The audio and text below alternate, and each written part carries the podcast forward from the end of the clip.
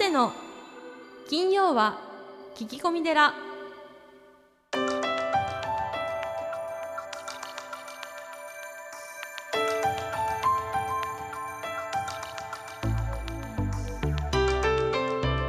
ようこそ架空のテラスタジオにお送りする長谷の金曜は聞き込み寺ナビゲーターの南雲もぐなです。群馬県太田市は随願寺住職であられる長谷さん。今日もよろしくお願いいたします。はい、よろしくお願いします。えポッドキャストネームみかんさんからのお便り、えー私は27歳の主婦です。えー私には4歳と2歳の娘がいます。長女に対して生まれた頃からなんとなく違和感を抱えています。次女は心の底から自然な愛情が湧き上がってくるのに対し4歳の長女は愛さなきゃ可愛がらなきゃと意識して頭を撫でたり抱きしめたりしているような感じなのです。私自身長女で母親から愛されていなかったことが関係しているのでしょうか。それとも過去性の因果でもあるのでしょうか。というですねことですがいかがですか？うん、南雲もぐな君はええどうですか？これは私も実際今2人娘がいまして、あ、そうだね。で3歳と本当に生まれたばかりの、うん、え2人とも女の子なんですけどどうですかね、まあ、僕はそういう感覚はないですね。うん。やっぱりないんですけど同じように愛情を与えなくちゃっていうのは思いますね。意識して。あのやっぱり長女はずっと、ね、3歳3年間ずっと一緒に暮らしてきたんで、うんうん。やっぱり思い入れもありますよね。だけどやっぱり生まれたばかりの赤ちゃんにも同じように平等になんか愛情を注げたらなと思いますね。ああ、なるほどね。はいうん、あの、まあ、みかんさんの場合はう、んあれですよね。えっ、と、私自身、長女ではい母親から愛されていなかったっうんていう。うんね、書かれているのがちょっとはい、引っかかるんですけどこも。こポイントになりそうな気がするんですけどね、うん、あのー無理をしてるんじゃないんですかね。無理ですか、ええ、最近はあのほらこう SNS とか、うん。あの Facebook とかね Twitter とかで、うん。こう出産の写真とかね、うん。えー育児のこう様子とかをね。様子なんかこういろいろ出回るじゃないですか。そうですよね、ええ。そうするとこう皆さんがうん。どうしてもね、私はこんなことをやってる、あんなことやってるみたいな情報がもうね、もうたくさん流れているので、本当ですよね。どうしても比較してしまうんじゃないんですかね。あその他の方との他の方の記事を見たりしてええ比較してる、ええはい。であのそこでこうもっと愛さなきゃとかああのもっと可愛がらなきゃみたいにああのなられてるのかなという感じが、はい。えーするんですけどーも、なるほど、まあ、基本的にですね、ええ。僕はあの、まあ、保育園の園長をやってる、うん。えーからではないんですが、え。えーとお母さんを好きでない子供ははい、基本的にいませんよ。あ子供自身はお母さんのことは大好き、たとえうん。あの虐待されても、うん。子供はお母さんが好きですよね。そうなんですか？ええ、であの愛さなきゃ可愛がらなきゃって無理しない方がいいんじゃないかなとうん、思うんですよね。確かに。ねそのお母さんに愛されなかったって、はい。えーまあ、どうして感じているかはね、うん。こうわからないんですが、うん。まあもっと考えてみると、うん。この世に産んでくれただけでも命がけでうん。産んでくれただけでも、うん。もうありがたい。うん。例えばもう日本に生まれたわけじゃないですか。うん仏教的に言うとね、えー人間に生まれる確率はうん。2兆分の1だそうです、でそしてさらにこの日本うん。に生まれる確率というのはとても少ないわけですよね。ま、あそうですよね、えーとてもその平和で豊かじゃないですか。うんまあそうですね、えでそれだけでも僕はその感謝してうん。有り余るんじゃないかなとそれ感謝っていうのはこの27歳の主婦の方がもっと感謝するそうです。そのあのお母さんから愛されていなかったって言うけども、うん。それをこうなんていうかな、うん。えーもう産んでくれただけで、そうですね、えーありがたいというふうに思って、うん。で長女を愛さなきゃいけないっていうのは、うんあまりこう比較をしない方がいいですよね、そうですね、うん、無理しない方が、なんですよね。結局無理なことって無理なんですようん。うん。だからあんまりそこに無理なことにちょっとこだわってどうしたらいいでしょうかっていうその観念をちょっと手放すみたいなね。そうだね。はい手放すっていいね。手放すっていいですかね、はいはい。手放す感じ。そうですね、うん。まあそうすればなんかまた自然とお子さんとの関わり方もちょっと変わってくるかもしれないですね、うん、あまりこう無理されるとね多分子供にもうん。あのそういうのって伝わるから、ですよね、ええお母さんがそういう気持ちになるように、はい。もうちょっとこう気楽にうん、リラックスしてそうですねリラックスして。え、え子育てをそのなんかこう義務とかねうん。仕事じゃなくてうんうん。楽しまれうんるようにしたらいかがですかね。いいと思いますね、はい、まあ、そう簡単ではないかもしれませんけど、うん。そういう心がけが必要ですね。そうですね。わかりました、さあそして今月のゲストはですねえー長谷さんの、まあ、大先輩、はい。つるりんおしょうと、はい。シンガーソングライターのエイブさん、はい。お二人ですね、はい。じゃあスタンバイの方よろしくお願いいたします、はい、よろしくお願いします。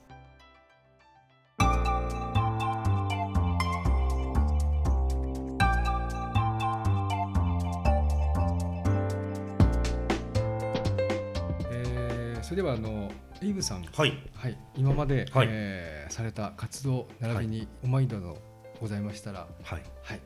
そうですね。僕はずっとまあ福島県福島市で生まれ育って、はい、でずっと僕は漫画家になりたかったんですよ。漫画家ですか、はい。ずあっとギタリストではなくて、あ全然音音楽がもう全然好きじゃなかったぐらいです。なんなら。はい。好きじゃなかったんですそうですねあのーずっと漫画家になりたくて物心ついた時からもう漫画家になるって言ってでいわゆる幼稚園の頃は誰よりもうまく、えー筋肉マンを描いてはい、で小学校の時は誰よりもうまく「ドラゴンボール」を描いて。あでいわゆるそういうにうまく描くと人気者になれるんですよね。ーあ、そうですね、はい。小学校です。そうです、はい、はい。はい。で今度、えー中学にななると、あのー全校絵を描く会っていうのがあるんですよ。いわゆる全校生徒であの学校の中庭とか外に行って風景画を描くっていうのがあるんですけどはい、でそれで3年生の時にみんな描いた絵って体育館体育館に貼られるんですね。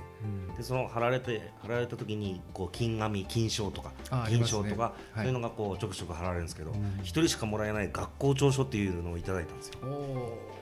それであのまあとにかくそのぐらい絵が好きで、はい。で高校に入ってからなんですけど高校に入ってからなんか自分の友達があのバンドをやってたんですね。でそこでまあ僕が小学校6年の時から卓球を習っていたっていうこともあってまあその友達幼馴染とかがみんなこう音楽やっている中僕はまあずっと見てたんです。でいわゆるみんなとカラオケに行って歌を歌うってなってもなかなかこう歌を歌うって恥ずかしいって思ってたんですよ。のね、まあ人前で歌う。そう人前で歌を歌う、はい。しかも大きい声で歌を歌うっていうのは、例えばそうですね、えーじゃあ僕の歌で「福の歌」っていう歌があるんですけどそのカラオケに今入ってないですけどカラオケで歌ったとしてみんなはいつか君がって歌うわけですよ。はい。だけどそのそのキーを出すのがまず恥ずかしいっていうのとでそのキーが僕出ない音域だったんですよ。はあなのでカラオケに行っても僕はいつか君がこれ同じキーなんですよ。なるほど。オクターブ下なんです。1オクターブ下なんですけどこの「いつか君が」がこんなテンションで歌なんて歌ったって面白くないじゃないですか、なので全然あの好きになれなかったというか、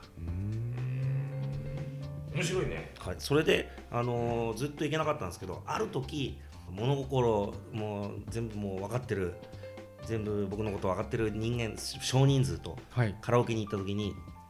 ちょっと一回だけ思いっきり頑張ってみていいって言ったんですよ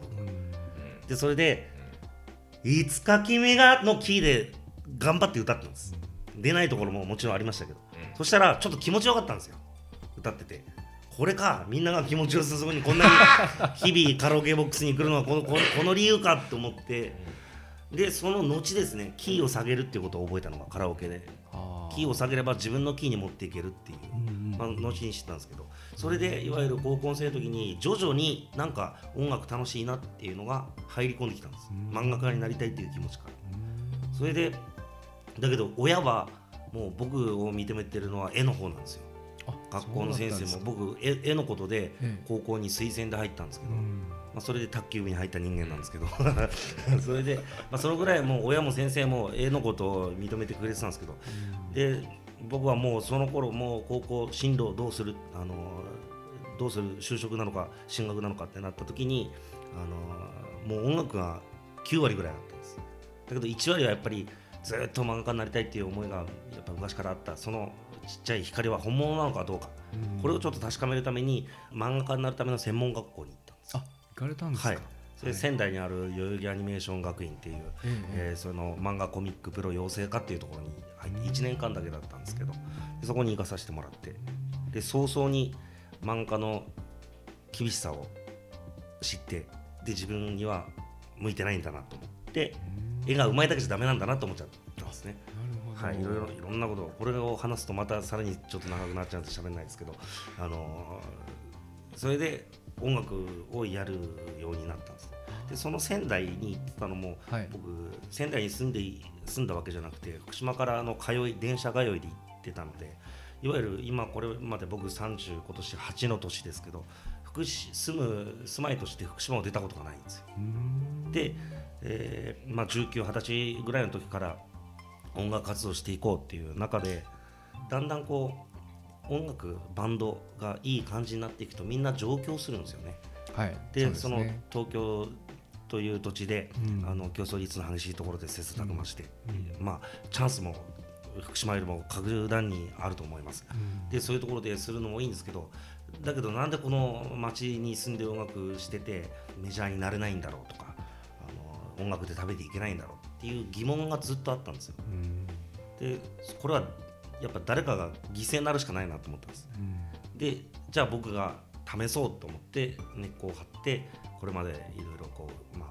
福島でですか。で福島にこういう田舎に残って活動しているなら、えーそこでしかできない音楽があるはずだと思って。でこれはいわゆる僕よく例えるのがメジャーアーティストが、えー大手スーパーだとしたら、えーそういう地元の、えーミュージシャンは、えー商店街の一つの店舗だっていうふうに例えるんですけどだから大手ができないことを僕らはやらなきゃいけない。で僕らにしかできないことがきっとあるっていうので僕はだから福島に住んでるんで福島の景色が見えるラブソングをっていうのをテーマにずっと活動してます。はい、いやありがとうございます、あのー有名なピストルさん。はい、竹原ピストルさん、はい、とね、はい。あのー一緒にライブもされてそうですね、はい。あのーそれこそ3月11日東日本大震災があった時ははい。福島市で一緒にライブをする予定だったんですよ。あ当日ですはい、当日です、はい。3月11日の日にあの普通にライブをする予定だったんですけどそれがもうあの地震でなくなっちゃったんで、あのそれでやっぱ竹原ピストルさんはすごいやっぱ年間300日以上ライブを全国が土佐回りしている人間ですからそのたまたま3月11日に福島市で被災して、でやっぱり怖い思いをしたんです。でだけどすごく周りの人に助けてもらったっていうことを言ってくださってで福島の人に元気を与えたいとかじゃなく福島の人に恩返しをしたいっていうことであの一緒に翌年から福島県内ツアーっていうのを僕と2人であのあちこち県内仮設住宅とか、まあ、そういうところも含めライブハウスも行ったり、えーそういうツアーをしてました、はい、今年もまたありましたね、はい、ありがとうございます、あのーお二人にとってこう3.11というのは本当にあの大きな意味があると思うんですけれども、はい。こういう和尚様は、えーとてもあのお震災の後いろいろな活動をされておられますけれどもちょっとお話しいただけますか？そうですね、あのー東北震災っていうのは、えー震災、津波、原発事故の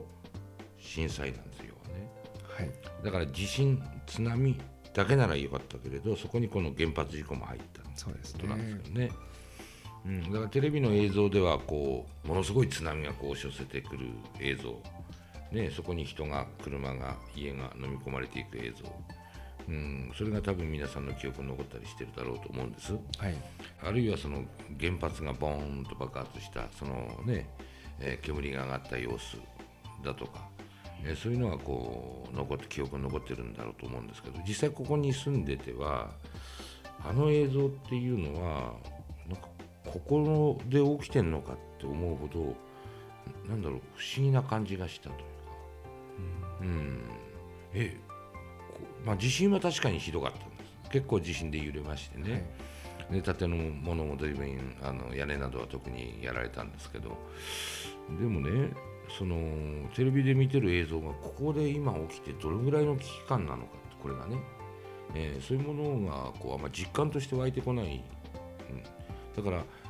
あの恐ろしい。例えば原発事故というのは恐ろしい。っていうその恐ろしさがそのなんだろうリアルに実感として伝わってくるものではない。わからないから。わからないですよね。当時分からなかったから、うん、でも恐ろしいらしいというところから、あのー我々はいろんな妄想をし始めたわけですよ。ここに住んでる人たちは。はい。これ一体何が起きてんだろうっていううちにどんどんどんどんねそれが膨らんでいったわけですよ。妄想が。妄想というかそれが真実なのかどうかまあこれは置いといても要は恐怖感がいつの間にか自分の中で増幅されていったってことですよね。えー何が何だかわからないうちにそうなっていった。これがほとんどだと思うんです。けれど私の場合は実は違ったんですね。違ったんです違ったんですものすごい揺れと同時に私は原発の方の空を眺めたんですよ多分この例えば広い福島市内の中で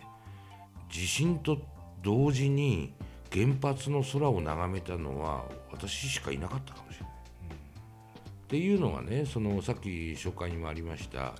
平和のための地蔵プロジェクトはい。っていうのをやってましてでそれはそのいわゆるえーアメリカオレゴン州のジャンベイズという、これはあの、えー小児科医でありながら二層さんなんですけどね、でこの方が生まれたのがちょうど、えーその当時50年前いわゆる50歳だったなる彼女があの、昭和20年に生まれたわけですよ、うん。つまり終戦の年。はい。しかも、えー8月に生まれたんです、えーそれはいわゆる長崎に原爆が投下された日が彼女の誕生日だった。そうなんですよ。で、えー母親からあなたの生まれた日はあなたが生まれた喜びと大勢の日本人が一度に命を失った悲しみの日だ、だからあなたの誕生日は喜びと悲しみの日なんだって言われてジャンベイズさんは育ったんですね。でそのお50歳になる年にですねはい。戦後50年ですよ、うん。その時に原爆で亡くなられた皆さんのために何か、ねえー私はそういうご縁で生まれてきたからその喜びと悲しみの日に生まれてきたから何かできないかっていうんでアメリカ人に呼びかけて、えー原爆で亡くなった人のために、えー30万人およそいるっていうから30万体の地蔵をアメリカから日本に届けようっていうまあ壮大なプロジェクトですよ。30万の地蔵をね、まあ、折り紙にせよ粘土にしろ陶器にせよ絵に描くにしろ大変なことですよ。そうですねでそれを集めて届けようっていうねその、まあ、発願って言いますけど願いを起こしたんですねでそれを長い間温めてきてそして10年かけて30万の地蔵を集めてそしてこれを日本に届けるっていうその時のいわゆる日本のお世話役を、まあ、ご縁があって私が務めることになりましてでやっていた。だからもう長崎広島に入ってて、でもうそこにはねいまだにサナトリウムにね、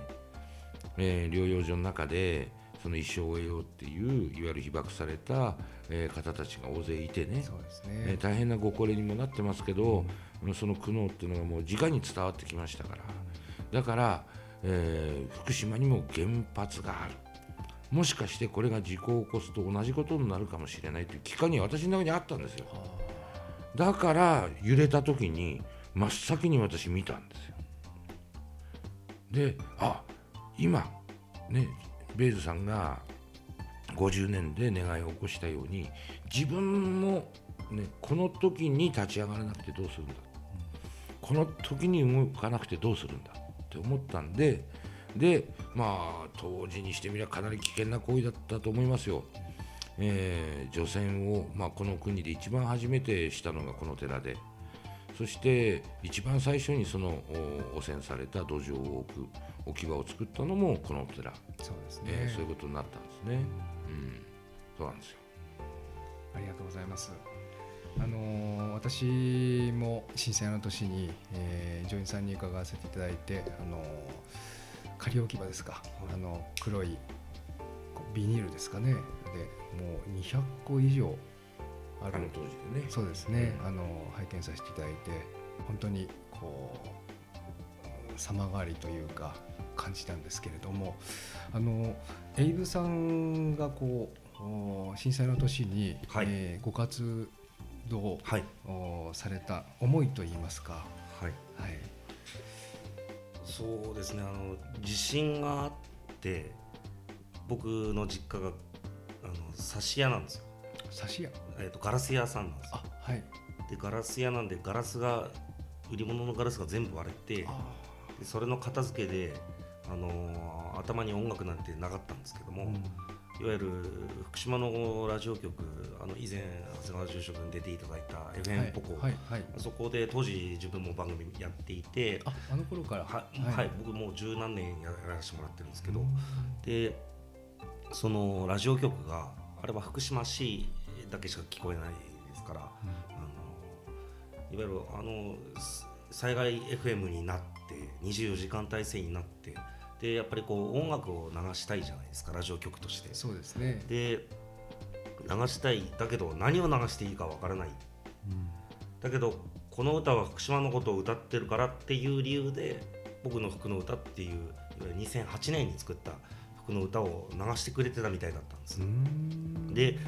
えーなんか流していたらものすごくこうリスナーからのリアクションがいいというかげこう元気づけられましたとかなんかそういうお便りがたくさん来たみたいで「エイブ歌いに来てくれ」って言われたんですよ。はい。電話があって。うん。だけどこの状況で歌を歌うってどうなんだろうってずっとあったんですよ。それ3月の13日ぐらいですかね。うん。も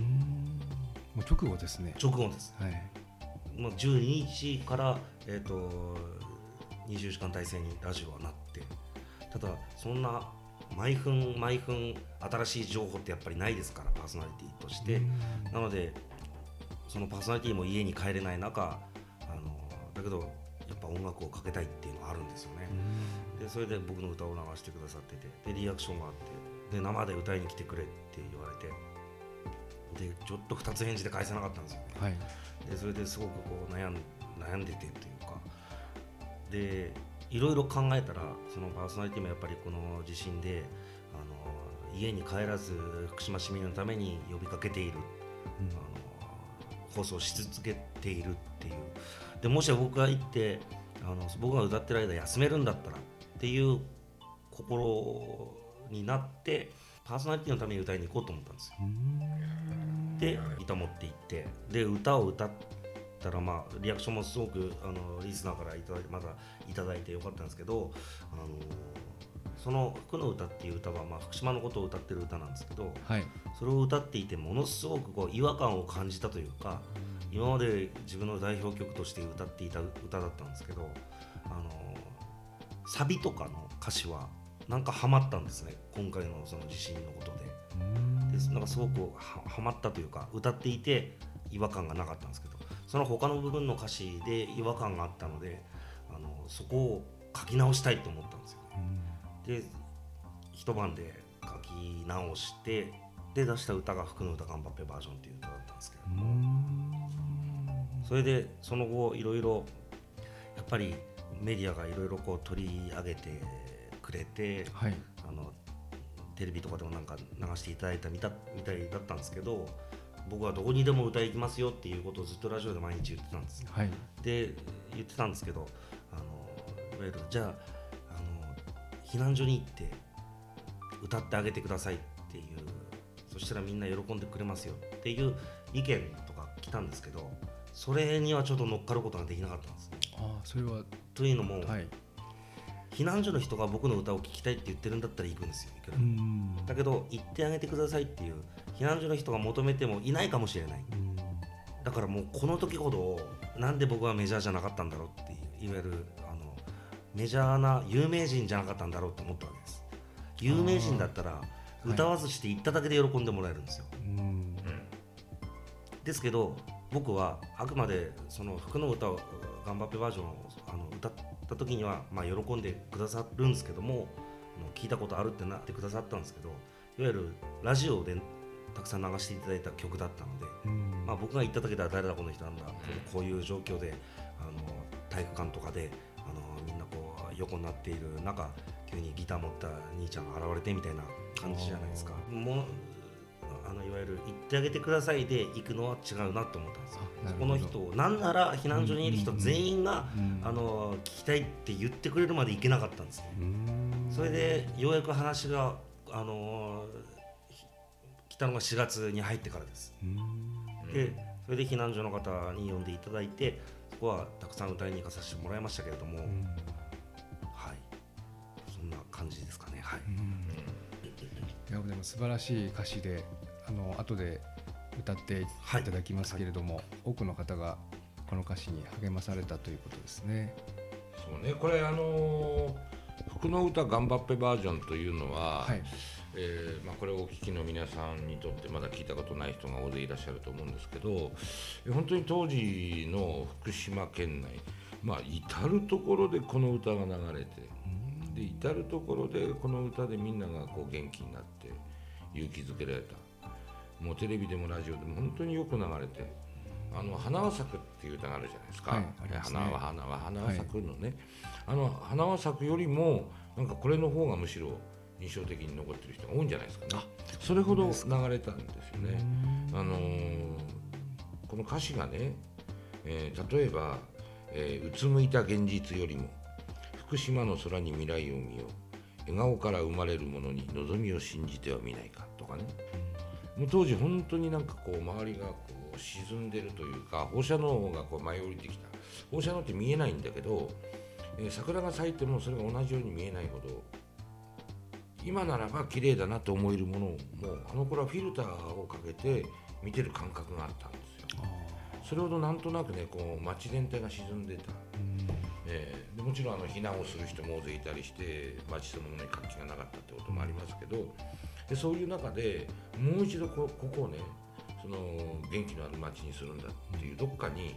その思いっていうのはみんなそれぞれ持っていてだってふるさとなくなっていいって思ってる人はいないですよ。そうですようね。ん、やっぱりふるさとは愛すべきふるさと。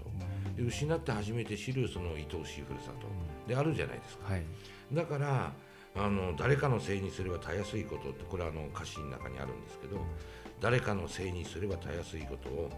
自分のせいにして立ち上がる。これもピーンと心に響くわけですよ。もうあの除染のね活動でボランティアがもう大勢やってきてそうですね。えーもう3000人ぐらい実はお寺に、えー寝泊まりをして窓辺でね、それで除染活動をしたんですけどこのボランティア1年例えば続けてきてねまあヘトヘトになってですよでまあもちろんボランティアに来られる方もそれからそれを運営する我々もはい。もうヘトヘトになってああ疲れたなと、うん、でそんな時にねこの歌はもう元気くれるわけですよ。うん。これでエイブさんをお呼びして生歌でこれを聞いたらば、はい。もうみんな涙こぼすんですよね。で涙はこぼすんだけどこの歌を歌いながら明るくなっていったうん。笑顔になっていっただから、えーこの歌との出会いがものすごくこう、えー当時の我々にとってはね元気がをもらって勇気づけられたって、う。ん、その意味でのこのエイブさん、まあ、この歌だけではないんです。はい。本当にそのいわゆる福島っていうところに根を張って活動していくってこれかなり無理があって、その福島だけでいわゆるなりわいですからそれであの例えば家庭を持って生活していこうっていう時にそれなりの収入がなきゃいけないはい。もう大変なもんですでもね、なんとかねなんとか結構食べていけるようになってんだよなんねとかギねリギリですけどねいやいやでもギリギリって言ってもすごいですよなそういうふうになっていけたっていうのはまあ彼の実力ですね。そうですね。はい。えー、ほんと漫画家にならなくてよかったですね。これで売れない漫画家だったら何にもできてないかもしれない。えーね、ズズズ随願寺随願寺にまつわる最新情報をズズズっとクローズアップしてまいります行事のご案内講演会コンサート情報エトセトラさあ今週は何でしょうか？はい、えー9月22日木曜日、えー秋分の日ですが、えー随願寺本堂に、えーおきまして、えー夕方のお6時より鶴林和尚エイブさんそしてキャンドル・ジュンさんによる福島からのメッセージのライブを行います。はい、まあ、まさに今月のゲストはい鶴林和尚、そしてシンガーソングライターのエイブさんということでこれどんな感じになりそうですか？あのいつもですね、ええ。ーこの時期にライブを行っているんですけども、うん。えー3000本のキャンドルをええ境内に灯して、そして今年はですね有名なキャンドル・ジュンさんのキャンドルもですね、うんえー本堂にお供えして、はい。そしてその釣り和尚さんのおお話と、えーそしてエイブさんのギターと歌ということでやっていただきます。なんかすごい素敵なイベントになりそうですねこれは。はい、ぜひいらしてください。はいでは詳しくは随願寺のホームページはいチェックしてみてください、はい、え www. 随願寺 .com www. 随願寺 .com ですはい、あの今回はですね参加費の一部を、えー熊本福島の復興のためにご寄付させていただきます。はい、よろしくお願いします。以上ズズズ随願寺でした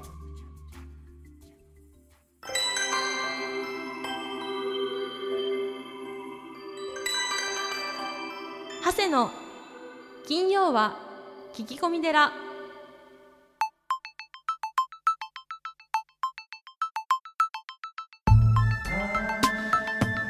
長谷の金曜は聞き込み寺いかがでしたか？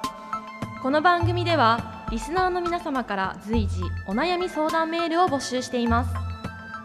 僧侶の長谷がゲストとともにすっきり解決。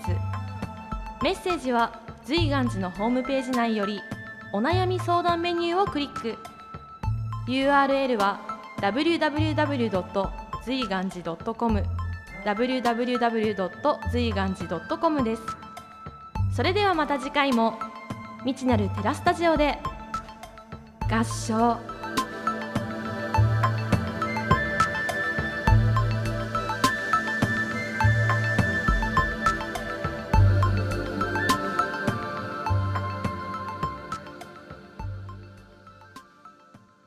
お知らせです。